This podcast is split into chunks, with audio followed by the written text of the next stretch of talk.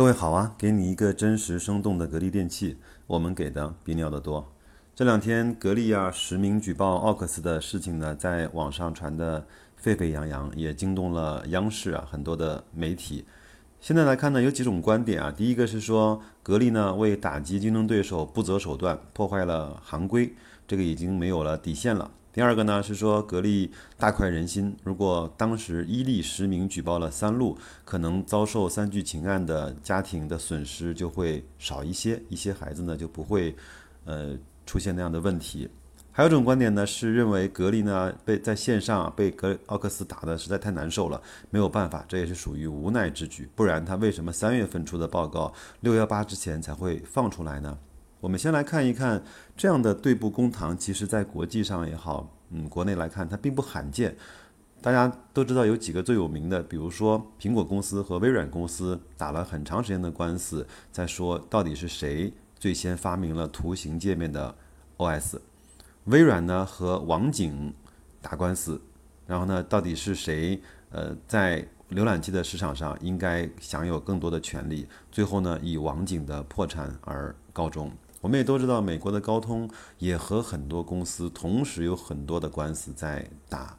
那我们回到格力啊，那格力举报奥克斯其实属于反不当、反不当竞争吧？那客人呢，就是每个人都可以通过这样的方式去举报，只不过这次新闻的焦点是在于格力是实名举报。那很多人是把格力的行为呢看成了是董明珠的个人行为，那么也自然就成了话题议论的焦点。说说我的观点吧，建议大家呢先进入看戏模式，因为你我除了看戏之外，其实并不能够去做更多的事情。第二个呢，这个事情会不会影响格力的销量？我想大概率不会。你想想看，格力会不会想到别人有可能也会反举报他呢？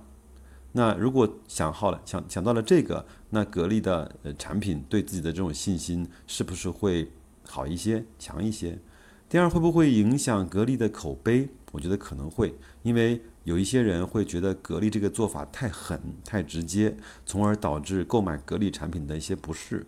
这个我们没有办法，每个人的感受是每个人自己的。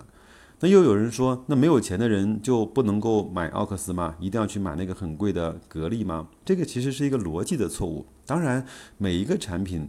每一个消费者都可以去买奥克斯，但是法律呢赋予每一个消费者的权利，是你用合适的价格去买到一个货真价实的产品，而不是去买到一个虚标的产品。